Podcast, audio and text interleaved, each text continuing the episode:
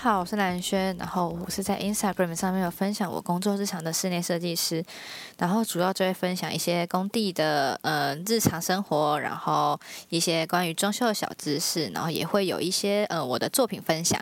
如果有对室内设计有兴趣的朋友呢，可以到我的 IG 上面去看看。那在资讯栏的话有我的 IG 账号，大家都可以去追踪我的 IG。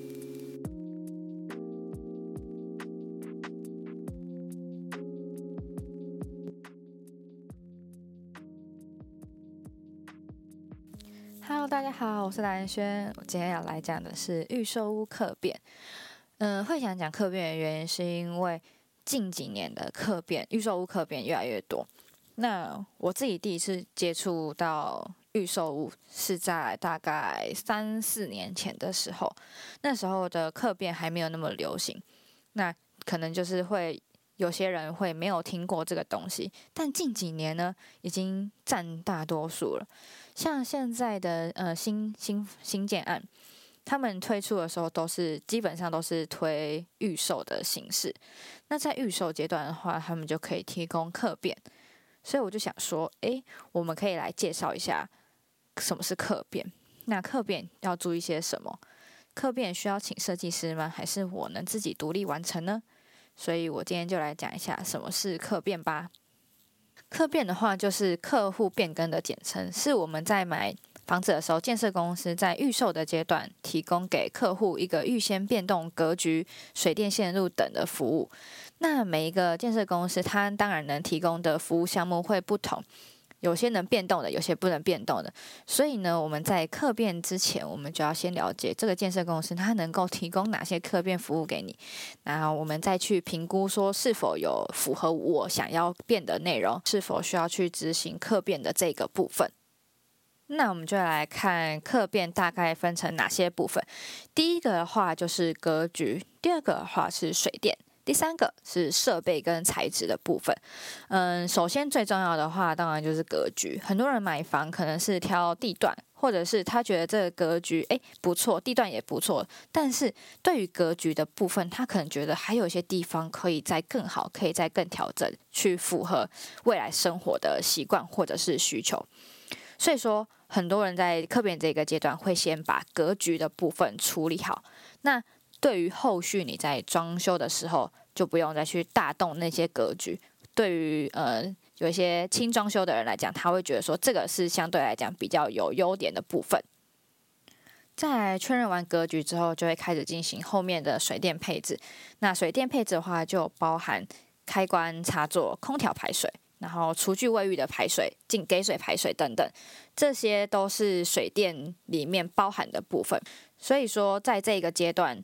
我们必须先了解一下自己的需求，包尤其是电器的部分，因为我们刚刚讲到说这个阶段是水电嘛。水电的话，其实除了一般我们常见的开关插座，那当然还有给排水的部分。那我们就先来看说常见的水电需要注意哪些东西。我们先来讲开关的部分。开关的话，大多数就是在意有没有要双切，就是双向可以控制的开关。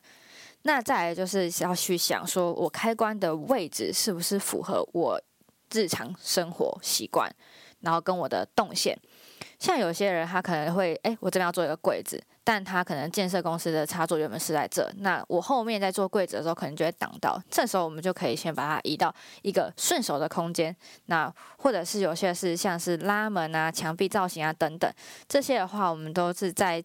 前面先把它设定好我要的位置，后面在装潢的时候，你相对来讲你就会比较顺手，不会说这边挡那边挡，然后可能要顾虑很多。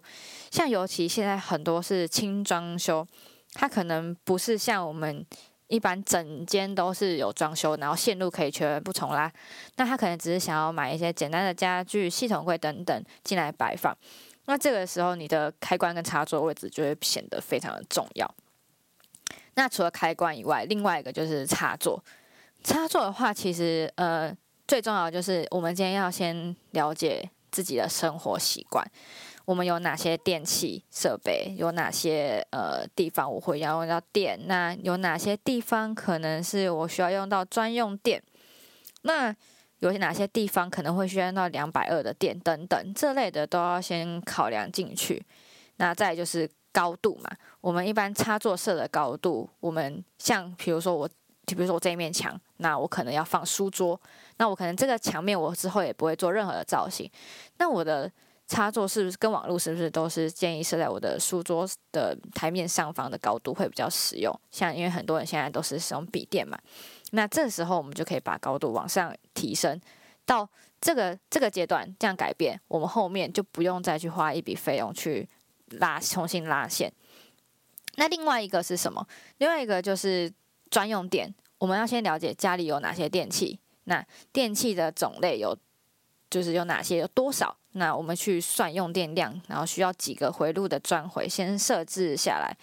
那另外就是两百二嘛，很多人可能会有一些两百二的电器，比如说它的洗碗机、烘碗机、暖风机、顺热饮水机等等。这些如果有需要的话，我们都可以先在需要的位置先设定插座。那后续的话就可以很顺利的去安装这些电器设备。那另外一个很容易被忽略的其实是空调排水的部分。呃，在客变阶段，大家能够想到的其实就是格局嘛、开关插座嘛，这些大家都可以想得到。但空调排水这个环节，很多人都会忘记。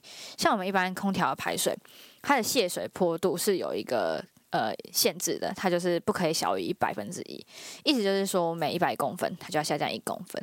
那这个时候它的位置是不是就会影响到我冷气机摆放的位置？而且排水管其实建议说不要就是转折超过两处，那可能泄水就会受影响。所以这时候我们想要把我们的空调位置先设定出来，那这时候我们再去设定排水点的位置。这个时候呢，我们就不会去。让他们两个有冲突嘛？像有些新成屋，它就是因为，呃，排水点已经设定好了，我空调的位置又不能可能离我的排水点太远，那转折太多会会有问题，或者是高度等等的问题，那只能可能就是有些最简单的就是打墙改管，重新再改过水电的位置，那当然可能工资啊等等都会增加嘛。那么另外一个有些人可能就变成说，他只能将就把。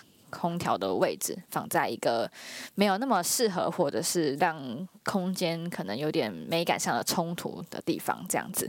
所以在客变阶段，我们也会先规划好排水的位置，这样后面再装冷气的时候就不会有其他的冲突。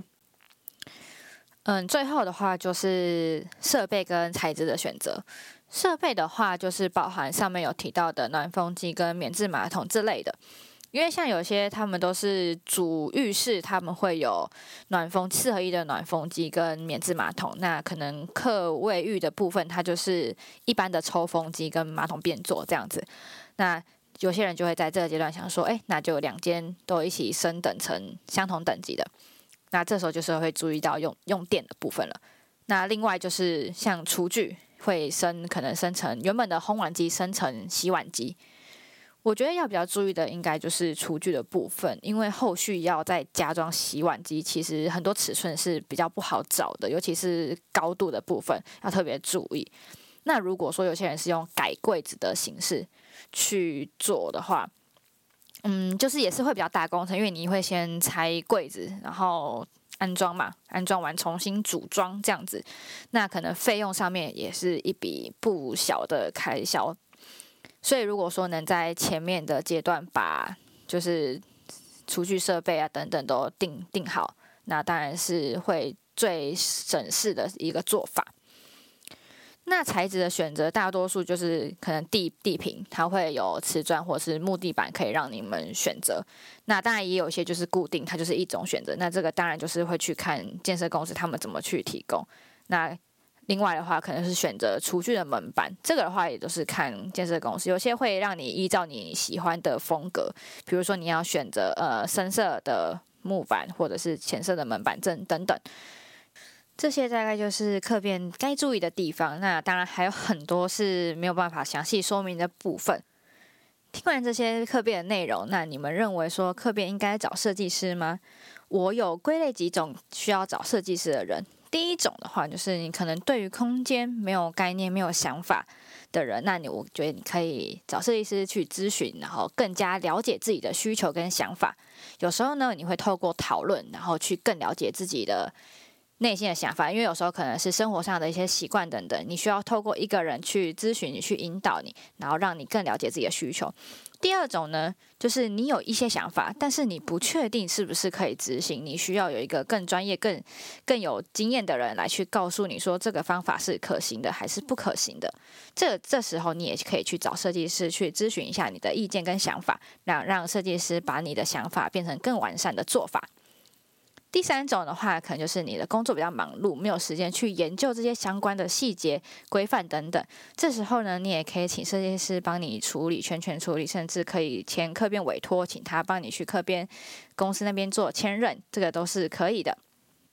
好啦，以上就是这一次的客编介绍。那希望有帮助到需要客编的你们。我是南轩，我们下次见，拜拜。